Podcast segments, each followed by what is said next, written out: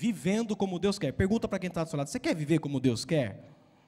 Pergunta para ele: você quer mesmo viver como Deus quer? Ou você está só aí nesse ditado, dizendo, é, está indo como Deus quer, né? Do jeito que, que Deus está permitindo acontecer. Efésios 5,10 diz o seguinte: e aprendam a discernir o que é agradável ao Senhor. E aprendam a discernir o que é agradável ao Senhor. Essa frase, essa resposta que a gente dá muitas vezes, ah, as coisas estão indo como Deus quer, ela nos dá uma intenção, uma ideia de que seja esteja eu vivendo coisas maravilhosas ou coisas ruins, eu estou vivendo como Deus quer. E enquanto que, na verdade, na maioria das vezes, quando alguém responde dessa maneira, ah, eu estou vivendo como Deus quer, ela pode acreditar que ela não está vivendo muito bem. Ela está meio que, ah, está indo como Deus quer, está daquele jeito mais ou menos, daquele jeito, ah, será que vai dar certo, será que não vai? E quando não, a pessoa não quer dizer que está ruim, ela fala, é, está indo do jeito que Deus quer. Como se Deus quisesse que as coisas fossem assim, como de repente elas têm sido na nossa vida. É, isso não é verdade. As coisas naturalmente não caminham como Deus quer. As coisas naturalmente à nossa volta, elas não caminham exatamente como Deus quer. É, e eu posso dizer para você: Deus não quer uma vida de injustiça, Deus não quer e não tem prazer numa vida de desigualdade. Deus não quer, não tem prazer numa vida de dor e sofrimento. E eu posso garantir para você, Deus não tem prazer nenhum na sua dor e no seu sofrimento. Deus não quer e não espera que a nossa vida seja uma vida de mais ou menos. Seja uma vida onde as coisas vão acontecendo conforme eu achar que que dá na cabeça e eu vou me deixando levar pelas ondas da vida. E nesse tempo que nós vivemos, as coisas não caminham naturalmente como Deus quer. Por causa de duas coisas. O primeiro é por causa do pecado. Quando o pecado entrou em cena, todas as coisas foram corrompidas com ele. E o pecado acontece pelo segundo motivo que eu vou dizer, pelo qual as coisas não acontecem naturalmente como Deus quer, por causa do livre arbítrio. Deus ele nos deu a capacidade de decidir as coisas. Deus não é um Deus que fica movendo as suas mãos e os seus pés como se você fosse um fantoche, uma marionete nas mãos dele. Ele nos ensina, ele nos guia, ele nos dá a direção, mas quem aperta o enter, quem dá o passo, quem faz a coisa é, ir para frente ou não, somos nós. Somos nós. Isso lá desde o jardim do Éden, quando Deus chega para Adão e Eva e fala: Olha, comam de tudo que está aqui, tudo está à sua disposição. Mas dessa aqui, desse fruto, dessa árvore, não coma, porque no dia que você comer, certamente você morrerá. E então a serpente chega em situação, você sabe da história, seduz a Eva e começa a dizer para ela que não seria bem assim. Imagine, Deus não falou isso, tá, Deus está enganado e tal. E aí, por causa do livre-arbítrio, a escolha que Deus colocou no homem e na mulher, eles decidem experimentar, comer daquele fruto. E aí então o pecado, por causa do livre-arbítrio dado por Deus, ele entra em cena e a partir dali as coisas deixaram de ser naturalmente como Deus gostaria que fosse.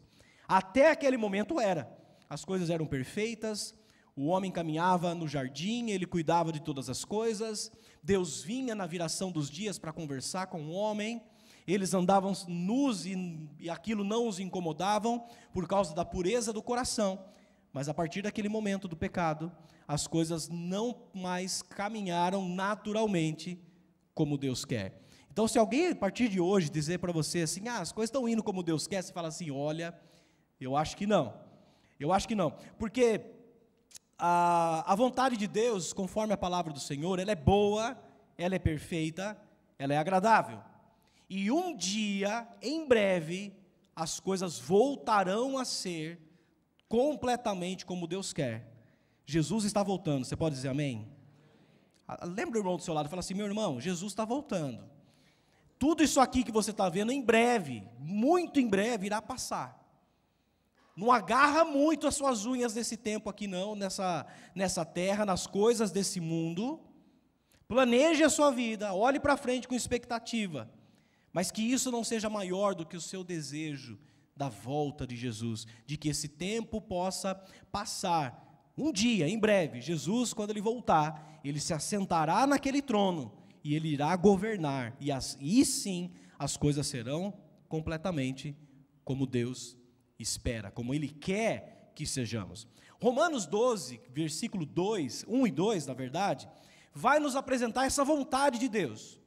Deus tem sim uma vontade para você que é boa, perfeita e agradável, amém? Mas o texto nos diz que existem condições para a gente experimentar essa vontade de Deus. Para viver essa vontade de Deus que é boa, perfeita e agradável, Paulo nos apresenta algumas condições. Vamos ler o texto, olha só, Romanos 12, 1 e 2, diz o seguinte: Portanto, irmãos, rogo-lhes pelas misericórdias de Deus, que se ofereçam em sacrifício vivo, santo e agradável a Deus, que é o vosso culto racional. Não se amoldem ao padrão desse mundo, mas transforme-se pela renovação da sua mente, e aí vem, para que sejam capazes de experimentar e comprovar a boa, agradável e perfeita vontade de Deus. A vontade de Deus está acessível, mas ela precisa ser acessada, experimentada por aqueles que passam por esses critérios que Paulo nos coloca aqui.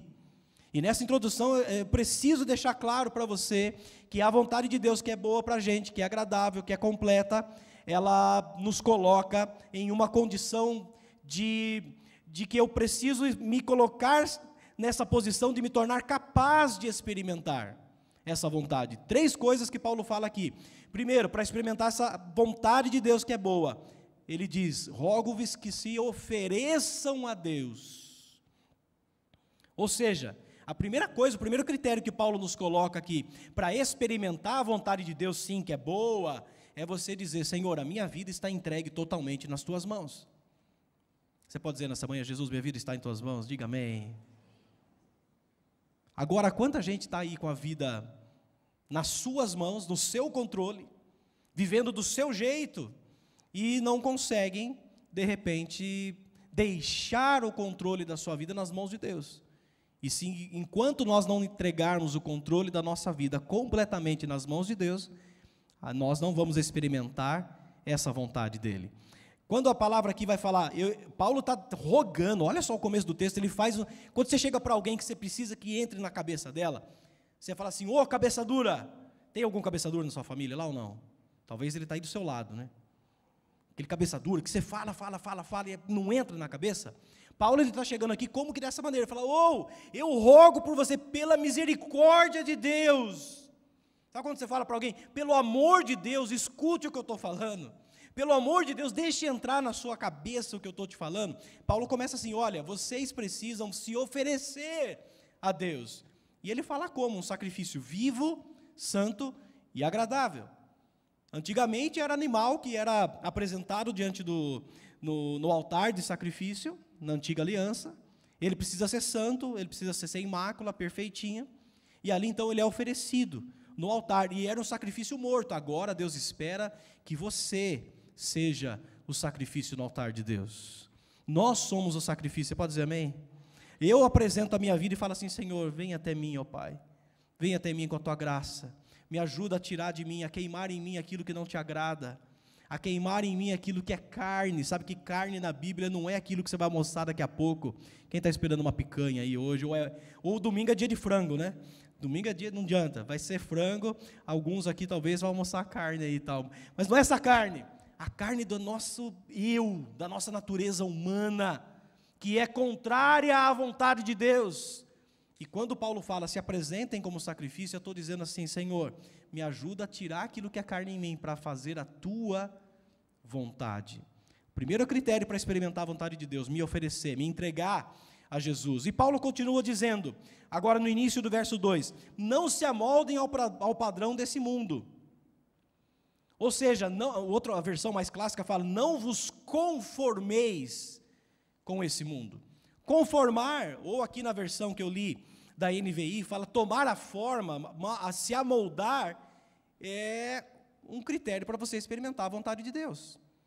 Não é possível experimentar a vontade de Deus é, pensando e agindo como as pessoas lá fora que vivem sem Deus pensam e agem. Aí você começa a responder para você: a minha vida está entregue nas mãos de Deus? Eu estou me permitindo moldar-me com as coisas que todo mundo faz? Sabe aquela frase, mas todo mundo faz, todo mundo vai. Eu já falei para os jovens aqui algumas, algumas vezes: você não é todo mundo. Talvez aqui você adulto, aqui já barbado, aí tem que se lembrar disso: você não é todo mundo. Dá uma cutucadinha do lado e fala assim: ó, oh, você não é todo mundo. Tem coisas que não é para você. E aqui a Bíblia está dizendo: você não pode se amoldar, se conformar, tomar a forma desse mundo. E a terceira coisa que Paulo vai dizer: olha, não se amoldem a esse mundo, mas transforme-se pela renovação da vossa mente. É aquilo que nosso acampamento chama de metanoia, a palavra aqui no, no grego que fala metanoia, que é uma mudança de mente. O que, que isso diz, gente? Que eu preciso mudar o meu jeito de pensar. Eu preciso mudar o meu jeito de agir, porque a, a metanoia fala um jeito de pensar e um modo de agir mediante a isso. E quando eu passo por esse crivo dessas qualificações, então eu começo a me tornar capaz para experimentar a boa, perfeita e agradável vontade de Deus. E no livro de Efésios, que é um dos livros preferidos meus, em especial, Paulo aqui, no contexto todo, mas nós vamos utilizar agora de manhã e à noite, o capítulo 4 e o 5 de Efésios, Paulo ele apresenta o modo de vida daqueles que passam por esse crivo, por aqueles que entregaram a vida a Jesus, por aqueles que se oferecem a Ele, por aqueles que uh, permitem com que a sua vida seja um sacrifício diante do Senhor, por aqueles que não se amoldam às coisas aí fora, mas por aqueles que entregam a sua vida a Jesus. E Paulo começa a dizer qual é o estilo de vida que Deus quer para você. E eu posso garantir para você que existe um jeito de viver que Deus espera que você viva. Para que você possa aí sim dizer com propriedade: não, a minha vida está indo do jeito que Deus quer. Quantos querem viver a vontade de Deus na sua vida? Diga amém nessa manhã. E a primeira coisa que eu quero destacar nessa manhã, para quem quer viver do jeito que Deus quer, Paulo vai dizer lá no Efésios 4, de 1 a 4, ele diz o seguinte: Portanto, como prisioneiro do Senhor, suplico-lhes, ó de novo ele clamando, suplico-lhes que vivam de modo digno do chamado que receberam. Sejam sempre humildes e amáveis, tolerando pacientemente uns aos outros em amor. Faça todo o possível para se manterem unidos no espírito, ligados pelo vínculo da paz Pois há um só corpo, um só espírito, assim como vocês foram chamados para uma só esperança. A primeira coisa, o estilo de vida que Deus quer que você viva, viva de acordo com o seu propósito. Você pode dizer amém nessa manhã? Você tem um chamado de Deus na sua vida. Todos aqueles que olham para o céu e que Deus olha para você, existe um plano de Deus. O que é um chamado? É um convite de Deus para que você passe a viver do jeito que Ele quer que você viva. É um convite de Deus dizendo: Olha, eu tenho um estilo de vida, eu tenho um plano para você viver, eu tenho um propósito na sua vida que é muito melhor que o jeito que você escolhe de viver. E Romanos 8, 28 já nos deixa mais claro essa, essa condição. Ele diz: Sabemos que Deus faz todas as coisas cooperarem para o bem daqueles que o amam e que são chamados de acordo com o seu propósito. Deus tem um plano para você, Deus tem um propósito para a sua vida, e há um chamado dos céus, e às vezes a gente não consegue ouvir esse chamado de Deus para nós. E a gente começa a confundir o que é esse chamado. O primeiro chamado de Deus para nós é para que você entregue a sua vida a Ele, como a gente disse aqui atrás. Olha só, 2 Tessalonicenses 2, 14. Ele os chamou para a salvação. Quando lhes anunciamos as boas novas, agora vocês podem participar da glória de nosso Senhor Jesus Cristo. Deus te chamou para ser salvo dessa geração perversa. Esse mundo caminha a passos largos para a condenação. E Deus te chama, Ele te resgata, Ele te diz: Ei, o que eu tenho para você não é esse fim, esse trem da vida que está correndo, como o trem bala que a gente canta. Se você não pular dele, você vai cair no precipício. Agora, quando a gente entrega a nossa vida, você entende esse chamado de Deus para que você saia desse trem e você viva segundo o plano que Ele tem para a sua vida. O plano de Deus para você, ele é perfeito. Nós precisamos estar atentos para ouvir o que ele tem nos chamado. Aliás, um dos últimos movimentos que nós tivemos no mundo e aqui no Brasil, que juntou multidões, alguns aqui da igreja foram, é exatamente o decall, que é o chamado. O chamado de Deus para que você passe a olhar mais para o jeito que Deus quer que você viva do que o seu. E aqui, gente, é preciso a gente mudar a nossa ideia de chamado, porque quando a gente ouve chamado, eu sou crente velho. Tem crente velho aqui? Tem uns irmãos crente velho. Tiago, você é crente velho já, Tiago? Com essa carinha de menino? quando a gente fala assim, não, você tem um chamado na sua vida, qual é a primeira coisa que vem? Ah, você vai ser um missionário, você vai ser um pastor, você vai ser. Também, gente, também. Existem aqueles que são chamados de maneira específica para servir na obra de Deus, mas não é somente isso. Deus nos chama para cuidar daquilo que Ele criou, simplesmente. E aqui em Gênesis capítulo 2, aliás, capítulo 1 ainda, na criação, Deus ele fala isso para o homem. Olha só, Gênesis 1, 16 e depois é, o 17, ele diz o seguinte: Então disse Deus: façamos o ser humano a nossa imagem, e ele será semelhante a nós dominará sobre os peixes do mar, sobre as aves do céu, sobre os animais domésticos, sobre todos os animais da terra, sobre os animais que se rastejam no chão. Assim Deus criou os seres humanos à sua própria imagem, a imagem de Deus os criou, homem e mulher os criou. Então Deus os abençoou e disse: Sejam férteis, multipliquem-se. Fazer fio tem um monte de gente que já aprendeu, né? Então faça fio, multipliquem-se, encham e governem a terra domine sobre os peixes do mar, sobre as aves dos céus e sobre todos os animais que rastejam no chão. Presta atenção, o chamado de Deus não é simplesmente para você ser um missionário lá na África, no pior país do mundo. Se Deus te chamar para isso, amém, vá. Mas o chamado de Deus para você é para que você governe onde você está.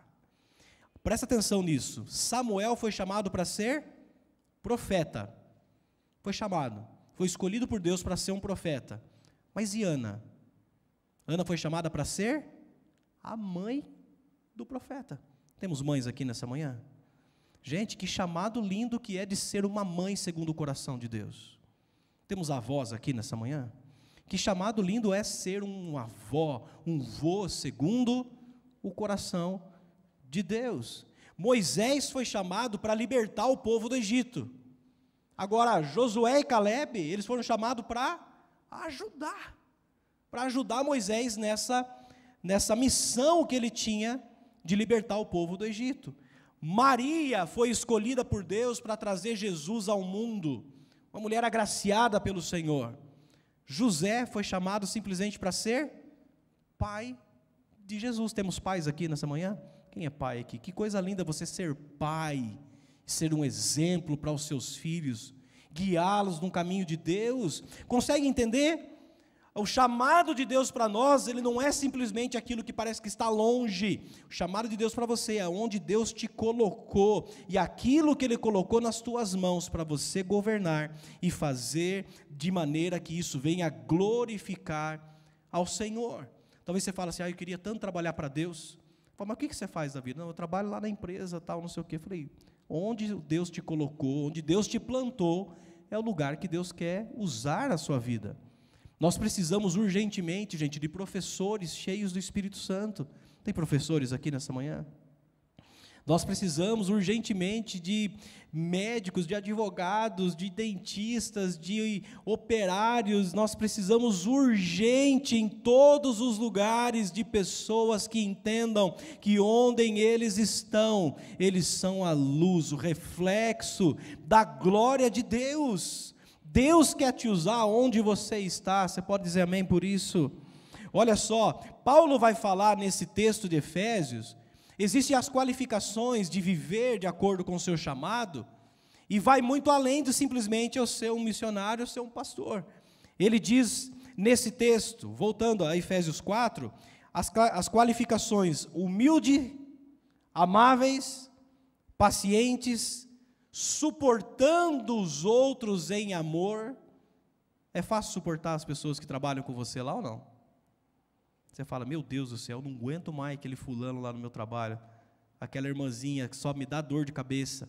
Não aguento mais aquele parente meu, hoje é domingo, a gente vai ter que almoçar junto. Não aguento mais aquele lá e tal, dentro da minha meu ciclo de amizades. E Deus ele fala para você, olha, dentro do seu chamado, existe o papel de você suportar em amor aqueles que estão à sua volta, para que eles vejam o Senhor na sua vida. Se você quer viver do jeito que Deus realmente quer que você viva, onde você está plantado é o lugar que Deus quer te usar. E ainda, 1 Coríntios 10, 31, eles falam no seguinte: Assim, quer vocês comam, bebam ou façam outra coisa, façam tudo para a glória de Deus. Quantos querem fazer aqui da sua vida a glória do Senhor?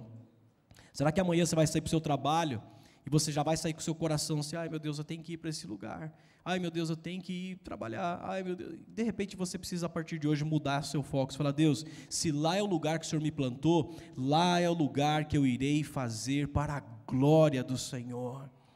Porque eu sei que os olhos do Senhor estão sobre mim e o Senhor pode me usar lá onde eu estou para refletir a glória do Senhor. Deus tem um chamado para você. De repente, ontem, como eu disse aqui para os jovens, de repente você vai ser um canal de alguém que em um abraço você vai trazer cura para alguém que trabalha com você. De repente você vai ser usado pra, pra, por Deus que através de uma palavra alguém vai se encontrar com Jesus Cristo. Talvez você vai ser usado por Deus que através de uma circunstância difícil que você está vivendo, ela vai olhar para a sua vida e vai falar como ele está suportando isso com paciência, com humildade, com mansidão. Como você consegue? De repente você vai dizer: "Eu só consigo por causa de Jesus Cristo na minha vida".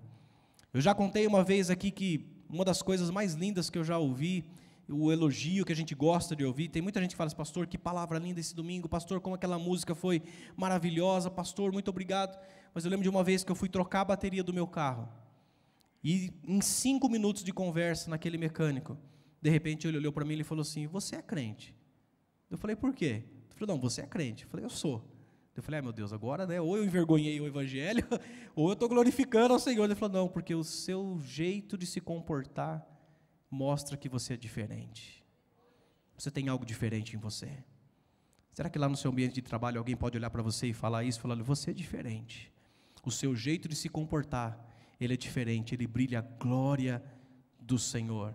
Quando eu consigo oferecer amor enquanto eu sou ofendido, quando eu consigo oferecer graça quando eu sou atacado, quando eu consigo oferecer perdão quando eu sou humilhado, dessa maneira o nome do Senhor é glorificado. E ao olhar para nós, ele fala assim: isso não é normal, isso não é natural, só é possível porque existe um Deus que está sobre as nossas vidas. Então, a primeira coisa que você precisa ter claro no seu coração, para viver como Deus quer que você viva, fala, Deus, onde eu estiver, esteja o momento que você esteja vivendo. Você fala assim, pastor, mas eu estou tão longe de Deus, o momento meu está difícil.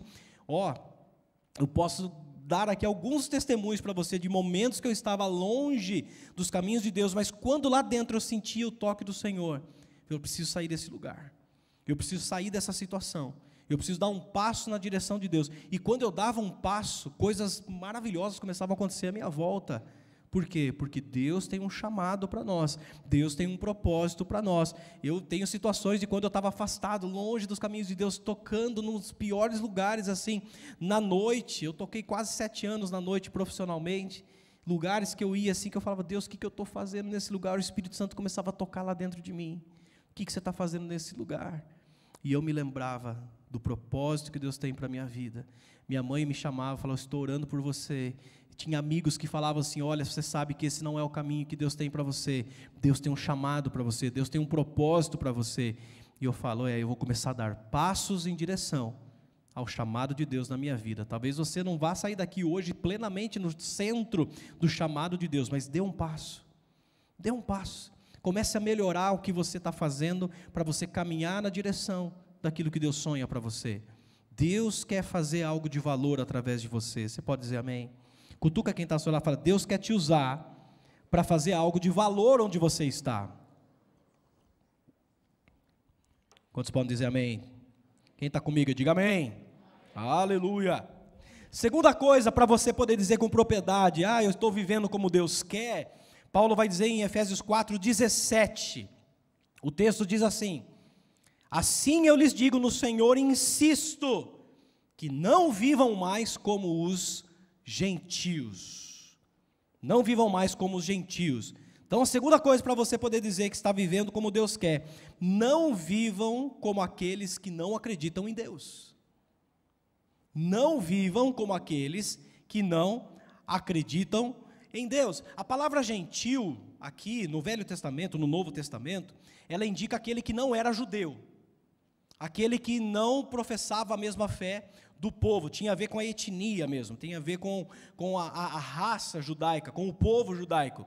Mas no Novo Testamento para cá, a palavra gentil se torna todo aquele que não conhece a Deus, que não acredita em Deus, que vive uma vida longe dos planos de Deus. Por isso que Paulo está falando, existe um estilo de vida de quem não acredita em Deus. Existe um estilo de vida de quem não acha que a palavra de Deus é o nosso guia. Existe um tipo de gente que vive totalmente em direção a um caminho oposto àquilo que Deus tem preparado para nós. E é por isso que Paulo nos alerta: olha, se você quer viver a vida como Deus quer, nós precisamos parar de ter um estilo de vida de alguém que não acredita em Deus. Lá em Efésios, agora ainda no versos, capítulo 4, versos 17 a 19, Paulo ele completa dizendo o seguinte: não vivam mais como os gentios, que vivem na futilidade dos seus pensamentos. Eles estão obscurecidos no entendimento e separados da vida de Deus, por causa da ignorância em que estão, devido ao endurecimento dos seus corações, tendo perdido toda a sensibilidade, eles se entregaram à depravação, cometendo com avidez toda espécie de impureza. Então Paulo começa a dizer, olha, como é que é a característica desse tipo de gente que não acredita em Deus? Pensamentos inúteis. São, é um tipo de gente que vive sem entendimento. É um tipo de gente que vive separado totalmente de Deus, com corações duros. Quando a palavra de Deus quer tocar no coração, quando a palavra de Deus quer entrar em nós, eles fazem como o texto que diz: Se hoje ouvirdes a voz de Deus, não endureçam o seu coração. Aquele que não acredita em Deus faz exatamente ao contrário. Quando ouvem a palavra de Deus, o coração parece que ainda fica mais duro, corações de pedra, como diz o profeta que diz que Deus quer trocar o nosso coração de pedra por um coração de carne, por um coração humano, por um coração que pode ser tocado pelo Senhor. Quantos querem ser tocados pelo Senhor aqui? Esse tipo de gente é talvez, aqui fica a dica de um livro que, que talvez vai ajudar a gente a entender isso. Tem um livro do Craig Groeschel, que é o pastor de uma das, igrejas mais influentes hoje nos Estados Unidos, que é a Life Church. E tem um livro dele que é clássico, muito bom, que chama O Cristão Ateu. Cristão ateu. Parece que não combina na mesma frase, né? Mas o que é um cristão ateu? Ele diz o seguinte: eu coloquei ali: cristão ateu crê em Deus, mas vive como se ele não existisse. Talvez nós estamos daí caminhando num estilo de vida em que eu não, eu acredito em Deus, eu tenho fé em Deus. Não, vai nessa fé. A gente até fala algumas frases e tal, mas a nossa vida, a gente vive como se Deus não existisse. E esse livro, ele vai explanar exatamente isso. Ele fala, olha, existem aqueles que conhecem a Deus pela reputação dele que você ouviu falar, ah, Deus lá atrás fez isso, Deus lá atrás fez aquilo, ah, que legal. Existe alguém que conhece um Deus, existem pessoas que conhecem Deus de uma experiência que você teve de anos atrás. Às vezes eu converso com pessoas ela fala assim, ainda mais, quando a gente encontra amigos das antigas, ele fala, nossa, aquele acampamento que a gente foi, foi bom, né, cara? Nossa, uma presença de Deus e tal. Olha, nunca mais eu vivi algo igual aquilo lá.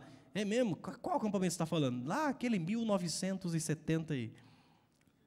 Né? A pessoa não teve mais experiências, ela não aprendeu mais a desenvolver um estilo de vida segundo o coração de Deus. Ela só lembra de um momento, e bom lembrar de momentos que Deus nos tocou, mas nos lembrar para nos fazer acreditar que Deus continua querendo nos levar para um nível maior. E existe, e o cristão ateu, esse livro, Craig Groeschel, ele vai dizer, olha, mas existe também aqueles que conhecem a Deus na intimidade, aqueles que andam com Deus, que têm prazer em ouvir a sua voz, e é para esses que Deus se revela. É para esses que Deus tem prazer em apontar o caminho, em falar aos seus corações. Como iremos ouvir a voz de Deus com tantas vozes nos confundindo? Como iremos perceber a ação do Espírito Santo em nós com tanta coisa que a gente permite que atrapalhe esse, esse relacionamento com o Senhor? E Paulo ele nos alerta, fala: olha, você precisa começar a dar passos para deixar de ter um estilo de vida de alguém que não acredita em Deus, de como ele está dizendo ali, os gentios. Oséias 6,3 ele diz: Conheçamos e prossigamos em conhecer ao Senhor. Quem já conheceu o Espírito Santo aqui? Agora, a cada dia, Deus tem mais para se revelar. A cada dia, Ele tem um pouquinho mais para se revelar. Sim, gente, existem momentos especiais na nossa vida. Existem cultos que de repente você vê e você fala: Poxa, aquele dia, aquele culto foi muito especial. Aquele dia o Espírito Santo me tomou, me tocou, amém. Glória a Deus. Mas aquilo serviu para aquele dia. Hoje Deus tem mais para você. Cutuca quem está do lado e fala: Hoje Deus tem mais para você. E amanhã Ele terá mais para você. O maná só servia para aquele dia, lembra disso? Deus enviava a porção do maná e Ele falava: Não segure para o outro dia, não guarde para o outro dia, porque certamente vai estragar. E era exatamente isso que acontecia. Quando eles falam, não, vai que amanhã não cai, vai que amanhã não tem provisão, vai que amanhã Deus não fala, vai que amanhã não acontece nada, eu vou guardar um pouquinho desse maná para amanhã. E quando amanhecia, como que o maná estava? Estragado. Por quê? Porque a cada dia eu preciso confiar que Deus fará novamente, que Deus me dará de novo uma palavra, uma direção, que Deus de novo irá me tocar com o Espírito Santo. Ele habita em nós, o Espírito Santo habita em você. E a cada dia Ele quer te renovar, Ele quer te tocar. A palavra só nos diz que as misericórdias do Senhor, elas se renovam a cada manhã.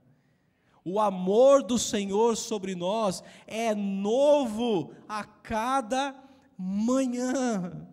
E é por isso que o ontem foi legal, mas talvez não foi tão legal assim para vocês. Falam, meu Deus, o meu ontem é muito difícil. O meu ontem é complicado. Deus olha para você e fala assim: não tem problema, eu tenho hoje para você o renovo que você precisa. Ah, talvez, pastor, mas o senhor não sabe tão difícil. Eu não sei, mas Deus sabe.